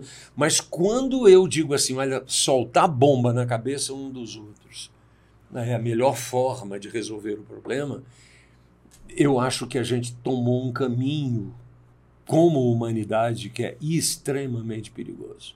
né? Como é que nós vamos resolver? Não sei. Não sei. Mas eu sei de uma coisa: enquanto não houver disponibilidade cognitiva, capacidade de sentar à mesa, abrir mão das vaidades pessoais, construir um propósito coletivo, enquanto não for esse caminho, a gente está no, no fio da navalha o tempo inteiro. Uhum. Eu quero conversar um pouco sobre coaching contigo. Você deu, um, você deu um exemplo aí é, do cara que fez o caminho para ir para pipa, ou o inverso, Aham. né? ganhou 2 mil e tal. Aham. Vamos construir um projeto, depois Uhum. de X anos eu vou chegar lá. O que você falou aí é o que está muito popular no mundo do coach, que é o do ponto A para o ponto B. As Isso. pessoas, as pessoas resumem o processo de coaching como, como isso, né? E eu acho isso realmente muito poderoso. É, É porque, como a gente disse, as pessoas estão empurrando a vida com a barriga. é verdade. Quando você cria um projeto, você quer ir do ponto A para o ponto B e segue esse projeto, as suas chances de alcançar o ponto B, Uhum. elas crescem exponencialmente.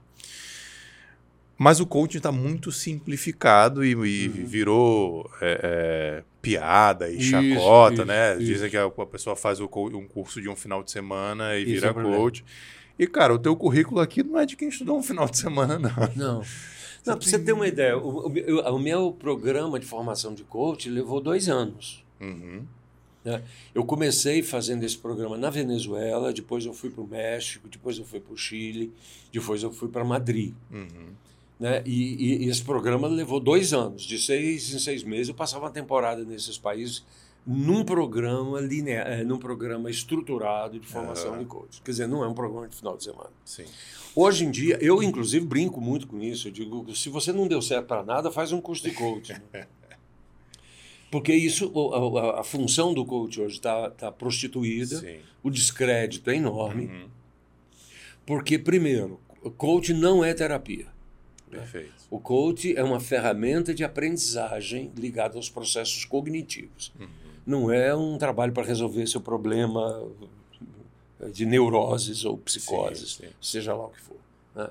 Então, coach é um, é um, é um processo é, de quebra de transparência a partir do momento que você está diante de uma pessoa que não é você. Uhum. E que percebe a coisa de diferente de você. Então, no coach, a minha contribuição é ser absolutamente diferente de você. É ser o sparring. Né? Sim. É, e, e, como é que a gente faz isso? A gente faz isso através de um processo metodologicamente organizado. Né? Metodologicamente organizado. Em que sentido? No sentido de dizer para você o seguinte: olha, eu vou te dar um exemplo que, é, que eu gosto muito. Os, os, existem dois, dois é, itens de literatura que são os mais vendidos no mundo. Tá. Então, quando você vai na lista dos tópicos mais vendidos no mundo em termos de livro, você tem dietas uhum. é, e, e, gastronomia. dietas e gastronomia. Okay. Que, que, são os dois livros que mais vendem do mundo. Então, todo mundo quer fazer dieta, mas todo mundo quer comer bem. Uhum. Na área do marketing, tem uma expressão muito gostosa sobre isso também, que é outro exemplo que eu gosto muito a pessoa compra um, um, um programa para ter barriga de tanquinho, mas ela não quer fazer abdominal. Então eu falo, ah, eu dou, quanto é que custa esse livro aí para ter barriga de tanquinho? Cara, custa 60 reais, tá aqui. Eu chego, chego em casa e diz, ó, oh, comprei um livro aqui para ter barriga de tanquinho. Aí você abre a primeira folha e o cara diz, faz mil abdominais por dia. Vai dizer, não, mas não foi isso que eu comprei. Uhum. Eu comprei barriga. Então o coach entrou muito nessa coisa. O cara não deu certo em nada na vida, fez um curso de final de semana e começa a dizer para o outro como é que o outro deve fazer. O que eu tenho dito para pro, os meus clientes e para os meus alunos, etc., eu digo assim: olha, seja o exemplo. Perfeito. Eu vou chegar para o cara e dizer o seguinte: olha, olha para a minha vida. Perfeito. Olha para a minha vida. É, eu não quero ser o seu paradigma, mas eu quero ser uma referência uhum. para você. Esse é o chamado princípio da autoridade. Perfeito. Né? Num princípio da autoridade é eu tenho uma qualidade de vida que me dá autoridade para dizer para vocês, ó, eu, eu, eu, posso lhe ajudar, não posso fazer por você. Uhum. Mas eu sou o exemplo vivo de que funciona, que é possível. Pronto. É isso aí. Agora, quando eu vendo para você uma realidade que não é a realidade da, da autoridade constituída pelo exemplo prático, eu viro autoajuda. Uhum. Sabe, é aquela piadinha. Né? Bom dia, sol. Bom dia, lua. Bom dia, isso. O sol tá se lixando para você nesse sentido. Sabe? Vai à luta, cara. Não fica me dando bom dia, não. É, e as pessoas também estão. Existem métodos e técnicas que as pessoas elas estão esvaziando o porquê, o símbolo, a razão de ser Isso. e simplesmente repetindo. Né? O, o 5 a.m. Club, ah, então agora eu tenho que acordar 5 Mas por que, que você está acordando 5 horas da manhã? É. Porque você pode acordar 5 horas da manhã e ficar na cama sem fazer nada. É. Ou ficar puto porque você está acordando 5 horas da manhã. Isso. Isso vai piorar o teu dia, não faz o menor sentido. É, você conhece a tecnologia do Golden Circle, Sim. né? Para mim, cara, o, o sujeito que bolou o Golden Circle fez uma coisa maravilhosa com aquela pergunta why, né? O porquê. Uhum. E aí é o propósito, né? Quer dizer, é. por que você é. está fazendo isso? A partir daí a gente desenvolve qualquer coisa. Mas se eu não sei o porquê, as outras coisas ficam excessivamente instrumentais. Que, aliás, o Golden Circle é das coisas mais óbvias que existem e mais sensacionais, né? É, Mas precisa ter alguém para fazer, para desenhar, é. para explicar, dar todo o processo, falar, ah, é. a gente entendeu o óbvio. Né? É, o, o, hoje, é, os últimos relatórios que você tem dos processos econômicos no Brasil mostram que esse ano foi um ano em que a contratação de coaches eh, teve a maior queda desde a sua fundação, né? desde a sua instauração? No, no, no, Brasil desde 1990. Que você foi pioneiro nisso. Eu fui pioneiro nisso. A contratação de coaches está tá com uma, uma queda um tanto quanto assustadora. Então, estou imaginando que na tua empresa também está tudo caindo. Está né? tudo caindo. Está né? Tá tudo caindo. O que, que a gente fez quando a gente percebeu isso, a questão de. aproveitando a pandemia? O que, que a gente percebeu isso? A gente diz: olha, essa popularização e essa prostituição do conceito vai levar as pessoas a ter resistência com relação a isso. Perfeito. E aí, o que, que a gente fez? A gente é, é, reestruturou toda a nossa inteligência para oferecer para as pessoas mentoria. Uhum. Então, o que eu ofereço para as pessoas hoje, esse é o carro-chefe. Fala para a turma ali como é que te acha, se quiser contratar uma mentoria. Olha, você é entra. Na... Bom, Pega só o microfone mais um pouquinho. Opa, você entra na minha. Na, no, no, no arroba homero.reis, você me acha no Instagram. Se você for na minha página www.homeroreis.com, você entra no, na, no, no site da minha empresa. E se você for no YouTube ou no Facebook e escrever Homero Reis, tem palestra, tem curso, tem tudo lá, é tudo de graça, vai lá. Né? E se você for na minha página, nós temos lá uma série de, de informações que você pode me achar, comprar os meus livros, estar comigo, e eu, eu respondo, eu sempre respondo. boa, boa. Homero, eu sei que você atua também com empresas familiares, Sim. com planejamento sucessório e tal, que é inclusive uma, uma interseção da nossa atividade, né? Perfeito. É, a gente trabalha no escritório também com reestruturação societária, esse, uhum. essa questão de sucessão empresarial.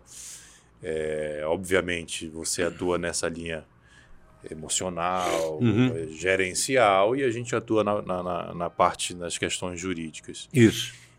E a gente sabe dos dois lados que é osso duro de roer, né? Tem Sim. muitas questões emocionais ali envolvidas uhum. e tal. Quais são as principais lições assim que você pode dar para as pessoas que têm uma empresa familiar, que estão passando por um processo de sucessão, ou o que, que você já viu de case é. que você possa compartilhar? É, eu, eu, vou lhe dar algumas, algumas referências que no, no, eu tenho um laboratório na minha empresa chamado LabIR, Laboratório de Pesquisa e Inteligência dos Relacionamentos. O que, que a gente faz? 100% de tudo que eu faço e toda a minha equipe faz vai para esse laboratório e eu tenho gente processando isso o tempo inteiro para a gente Legal. poder sistematizar. Legal. Então, um dos segmentos que a minha empresa atua é, é o agronegócio. E a gente hum. descobriu uma coisa muito interessante. Então você não foi médico nem foi fazendeiro, mas depois deu Trabalhei. uma volta e foi trabalhar no agro. Tra trabalhar no agro. Né? Porque eu divido assim, eu tenho hoje é, atividade, serviço público uhum. em todos os seus matizes, executivo, legislativo e judiciário, que é um ramo da empresa. Tem um outro ramo da empresa que é iniciativa privada. E por uma questão de resultado do laboratório, eu tenho agronegócio. O agronegócio é diferente. Separado, entendi. Separado. E o agronegócio, para mim, ele tem uma sequência muito interessante. Você começa como fazendeiro, depois vira produtor rural, depois vira empresário da, da, do agronegócio, uhum. e depois você vira uma empresa do agronegócio. Então você tem uma, uma, uma, sequência. Quer dizer, ninguém nasce, a não ser as grandes corporações uhum. que já existem, ninguém nasce grande. Você, uhum. né? E no meio desse caminho, você tem as associações, as cooperativas, Sim. essas coisas todas, etc. O que, que eu aprendi? Ao longo desses anos que eu atuo com o pessoal. aprendi, em primeiro lugar, os sucessores não aprenderam a respeitar a história do, do fundador. Ok. Então, a primeira coisa que eu ensino para os caras é dizer o seguinte: onde é que você estava quando o seu pai né, saiu lá do Rio Grande do Sul e veio conquistar o Mato Grosso? com a mão na frente ou outra atrás. Onde é que você estava? Onde é que você estava quando seu pai virava de sol em sol em cima de um trator né? Hoje você tem três aviões, onde uhum. é que você estava? Tá? E agora você, com 25 anos de idade, formou-se numa universidade qualquer, você agora chega e olha para a história do seu pai e diz assim: ah, tá tudo errado, vamos fazer diferente. Então, em primeiro lugar, respeite a história. Respeite a história. Esse cara que fez o que fez, uhum. talvez ele não tenha estudado tanto que você estudou, mas ele tinha um feeling Sim. E ele foi capaz de fazer. A gente pode melhorar muito. Muitas é. vezes do zero. Do né? zero, a maioria das vezes. É. Então eu digo, respeite a história. Aí eu chego para o pai, que né, eu já disse para o filho, respeite uhum. a história. Mas aí eu chego para o pai e digo o seguinte: eu vou te contar uma notícia que pode ser assustadora. Ele diz: qual que é? Eu digo: você vai morrer. É óbvio, né? É claro que eu vou morrer. Eu digo, pois é, o problema é o que você vai fazer quando morrer. Porque a minha expectativa é de que a empresa sobreviva a você. Então, se você morrer hoje, o que, que acontece? Ah, os meus filhos assumem. Eu digo, eles estão preparados? Eles querem. Eles querem. Né? Então, aí a gente começa a dizer o seguinte: assim como os seus filhos precisam respeitar a sua história, você precisa respeitar a inovação. Uhum. Então, em vez da gente criar uma área de tensão sobre essas duas coisas, vamos abaixar as armas e criar a flexibilidade cognitiva uhum. que a gente falou. Dizer o seguinte, vamos sentar numa mesa e dizer o seguinte, pai, o que, que eu quero da vida? E a empresa pode me ajudar? Mas não, mas eu quero a empresa. Ok, tá, é uma das possibilidades. E filho, olha, eu fiz isso, isso, isso, isso, isso. Isso pode lhe ajudar a dar um passo a mais. Então você começa a criar o que eu chamo de protocolos de relações. Protocolo de relação é eu aproveito a sua história uhum. e crio essa história para frente. Isso vem lá da tua técnica da inteligência Isso relacional. Isso vem da inteligência relacional. Depois que a gente consegue conversar sobre os protocolos, aí a gente escreve as intenções. Ok. E as intenções eu mando para o advogado e diz: transforme isso num contrato, uhum. transforme isso num processo. É, e aí eu brinco, estou brincando com você sobre isso. Isso fica muito mais barato para a família e fica mais, muito efetivo, sim, muito mais sim, efetivo para o resultado. É. Talvez o advogado não tenha que cobrar tanto para fazer isso, porque a coisa já está mais ou menos Sim, pronta, já veio né? mais mastigado. Já veio mais mastigado. E, essa é, é a primeira lição que a gente aprende. A segunda lição que a gente aprende é que nas relações de trabalho, eh, das relações sucessórias, existe muitos não ditos, hum. que são os pressupostos que gerenciam minha conduta com você. Uhum. Mas são pressupostos não ditos. Então eu preciso explicitá-los. E aí, dois exemplos. Uh, eu conversava com um cliente e o filho desse cliente chegou para mim e disse assim: Eu odeio fazenda. Eu odeio, eu não aguento isso. Eu sou urbano. Eu não aguento montar em cima de trator, cheiro hum. de terra, aquela coisa, você está sempre sujo. Eu não é. aguento isso. Eu sou urbano. Meu negócio é parque shopping. Eu digo, tudo bem. O que, que você gosta? Cara, eu adoro finanças. Nossa, finanças é o meu. Sou apaixonado por finanças. Eu digo, o que, que você sabe de finanças? Ah, eu mexo com bolsa de valores, está hum. começando agora, estou fazendo alguns experimentos. E está dando certo? Eu digo, ah, mas bastante certo. Eu digo, pois é, quem é que cuida das finanças da fazenda? Quem é que pega o dinheiro de uma, de uma venda? Uhum. de uma safra, etc., antes das próximas aplicações, esse montante de dinheiro. E a gente sabe que é muito. Sim. Né? O que, que você faz com isso? Né? Ah, meu pai aplica nisso, nisso. Por que, que você não assume. não assume esse processo? E a gente começou a trabalhar. Digo agora, primeiro, você fala inglês? Eu digo, não. Então tá difícil, né? Você não vai negociar com a Bolsa de Chicago falando em português. Uhum. Ah, mas eu não tenho paciência para aprender inglês. Eu digo, então você acabou de reduzir nas suas implicações. Resumo dessa obra: mandamos esse cara para o Canadá. Uhum. Ele passou seis meses no Canadá, numa cidade ao norte, eh, em North Vancouver, mas ao, não tinha brasileiro na cidade. Em seis meses ele voltou falando inglês. Eu estou falando inglês, assumiu lá aquele processo todo, etc, etc. Hoje, o pai está felicíssimo com ele porque ele é o, o, o, o, o broker, broker uhum. da, da, da, companhia. E, e, ele diz, eu não tenho nada a ver com fazenda.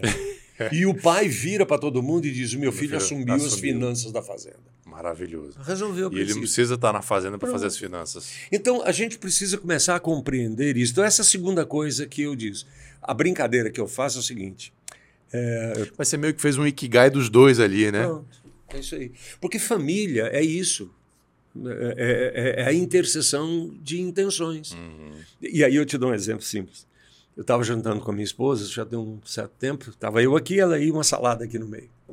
Aí ela pega a salada, põe no, no prato, começa a comer, vira para mim e diz assim: Amor, essa salada com um pouquinho de sal ficaria melhor, você não acha? Eu digo, claro, pouquinho de sal ficaria melhor. Nem comendo. Daí um pouquinho ela de novo, né? O que, que você acha de botar um pouquinho mais de sal na salada? Eu digo, à vontade. Fica mais gostoso. Continuei comendo. Na terceira vez ela não aguentou. Ela disse, você não vai me dar o sal? Eu digo, você não está me pedindo, você está informando. Aham. Então peça. Amor, olha, eu quero o sal. Eu pego o sal e te dou. Então a gente parte do pressuposto de que a- as nossas intencionalidades estão óbvias na minha relação com você. Eu- isso é sensacional. Esse, Hum. esse exemplo é maravilhoso. Eu brinco muito com a, com a minha esposa, que ela, ela pede as coisas assim. Você consegue abrir essa lata aqui? Consigo. Mas não vai abrir. É, pô, consigo. Você não pediu. Eu não pedi, é óbvio que eu sei que ela quer. Isso é uma brincadeira e tal. Claro. Claro, mas é o teu exemplo é perfeito, porque a gente, e principalmente numa relação pai e filho, ou de sócios, você tem anos de relação e você vai construindo obviedades dentro da sua cabeça que chega um momento que você acha que aquilo está claríssimo para o mundo, que aquilo está no outdoor e não está, está só na sua cabeça. E vice-versa, do outro para você É. também. E você quer ver uma coisa? O- os pais criam uma, uma utopia na relação com seus filhos de que aquilo que eles fizeram, eles fizeram para os filhos. E que o filho sabe disso e reconhece e é maravilhoso. É, e, e eu, eu, eu brinco com essa questão. né? Às vezes, eu, quando tô- a gente está mexendo com o desenvolvimento de equipes, eu chego para o gestor e faço a seguinte pergunta: Os seus colaboradores sabem o que é que você espera deles? É óbvio, eu digo óbvio nada, cara pálido. é. Qual foi a última vez que você sentou e perguntou o que vocês esperam de mim? Uhum. E eh, agora eu vou fazer a pergunta. Eu quero saber o que, que vocês podem esperar de mim, mas o que eu posso esperar de vocês. Uhum. Então, quando eu digo com clareza o que você pode esperar de mim e com clareza você diz o que eu espero de você, essa junção cria um protocolo de relacionamento. né? Então, muitos anos atrás, muitos anos atrás, eu trabalhava num projeto de uma universidade e o reitor chegou para mim e disse: Pois não, gente, então nós vamos trabalhar até às 10 horas, etc, etc, para dar conta desse recado, etc. Eu digo: O reitor, dá licença. Posso contar com você? Eu digo: Não, não pode. Eu, eu, eu vou sair daqui às 6 horas da tarde. Diz, por quê? Diz, porque eu tenho outras coisas e eu não vou alterar toda a minha vida por causa disso. Agora, se o senhor me disser o que, é que o senhor quer que aconteça, eu lhe prometo que vai acontecer. Uhum. Mas eu não diria que até às 10 horas da noite é a minha opção. Na hora que saímos da reunião, um colega disse: Cara, nós vamos perder o contrato. Eu digo: Mas eu não perco a minha integridade nem a minha dignidade. Eu não vou dizer para você que eu vou trabalhar até às 10 horas da noite e eu chegar aqui chateado, puto da vida, etc, etc, etc. O que, que você quer? Uhum. eu encontro a solução. Na minha empresa, por exemplo, quando começou, foi bastante antes da, da pandemia, mas na pandemia isso se tornou evidente. Né? Ah, o- o- eu chego para um colaborador meu, eu faço isso até hoje. De, cara, eu preciso disso, disso, disso, disso, disso. Você entendeu o meu problema? Entendeu. Alguma contribuição? Não. Você pode me ajudar? Posso. Você pode me entregar amanhã às duas horas da tarde? Posso. Eu digo, então vai. Aí eu encontro esse cara no cinema, às três horas da tarde. Problema dele. Aham. Entregou. Agora, ele me entregou, na época que a gente combinou, o protocolo de relacionamento ficou claro. Essa ideia de você tutelar o outro Uhum. impede que ele seja adulto. Sim. Então, o desafio que eu vejo muitas vezes no processo sucessório é os pais ou os, os empreendedores originais acreditarem que os filhos se tornarão adultos e os filhos entenderem que os pais têm uma história que eles ainda não viveram. Perfeito. Quando você cria essas duas coisas, aí tem um bando de programas na nossa, na- na- no nosso portfólio que ajuda. Então, veja, é, esses tempos atrás, um cliente de, um- de uma fazenda relativamente médio porte chegou a mim e disse: Homero, eu, eu queria que você fizesse, eu queria te contratar para fazer o planejamento estratégico da minha empresa. Eu sentei com ele e falei: Deixa eu te fazer algumas perguntas. Eu faço, mas deixa eu te fazer algumas perguntas. Quantas vezes você já fez um planejamento estratégico na sua vida? Ele disse, nenhuma. Eu digo, então por que você está me pedindo? Ah, porque um amigo meu está fazendo estratégia, planejamento estratégico da empresa dele. Eu digo, vamos comparar as duas realidades? Ele precisa de um planejamento estratégico. Por enquanto, você precisa de um plano de ação. Você não tem volume suficiente para isso. Mas você precisa daquelas informações. Então, eu vou fazer para você um plano que você, que você pode chamar de plano estratégico, é. mas é um plano que dá conta do seu tamanho. Você tem uma ideia, era uma empresa com oito ou dez funcionários, ele queria montar um departamento de recursos humanos. Eu digo, cara, você não tem tamanho para isso, uhum. sabe? Então, as pessoas às vezes escutam o galo cantar, mas não sabem aonde. Exatamente. Né? E querem comprar porque está na moda. Porque alguém falou que é para fazer, o amigo fez, a gente, a gente, é conselheiro também, e o é. conselheiro é muito isso, né? É. Ah, eu quero fazer um conselho na minha empresa. Por que não? Porque alguém falou para eu fazer. Se não tem a utilidade, né? Então, veja, o, que, o, o processo que a gente faz hoje notadamente no agronegócio, nos processos de sucessão, é primeiro tirar uma fotografia da realidade da sua empresa. Né? Como é que ela está hoje? A próxima coisa que a gente vai fazer, considerando essa realidade, qual é a projeção que a gente tem? Uhum. E para essa projeção, o que é que eu preciso fazer? E aí você faz uma análise, isso é bastante matemático, você faz uma análise de, de, de probabilidade de risco e, e recuperação de custos. Né? Para a pessoa entender que ela vai ter que fazer um investimento, que isso em um determinado momento diminui a lucratividade dela, certo. mas potencializa para uma próxima. Tem um plano então, de ação ali. É, a gente mostra isso com clareza. E aí eu brinco muito que eu, eu, eu, eu tive, já falecido, um tio que era engenheiro, ele foi um dos engenheiros que construiu grande, boa parte aqui da, da, da estrutura de Brasília na época da inauguração da cidade, em 1960. Uh, esse meu tio teve uma experiência uma vez que eu, eu gostei muito. Um, um, um, uma empresa que, é que o tinha contratado chegou lá para ele e disse: Seu, uh, seu José, uh, a gente construiu lá aquela coluna conforme o seu projeto e a coluna rachou. Ele disse: Bom, você está me, me, falando isso por quê? Ele disse: Não, porque uh, o, o, projeto foi seu. Ele diz: O meu projeto está certo. É, rachou não foi por causa do meu projeto. Então não vem falar isso comigo, não. Vai falar isso com o mestre de obras. Não, mas o projeto é seu. O meu projeto está claro.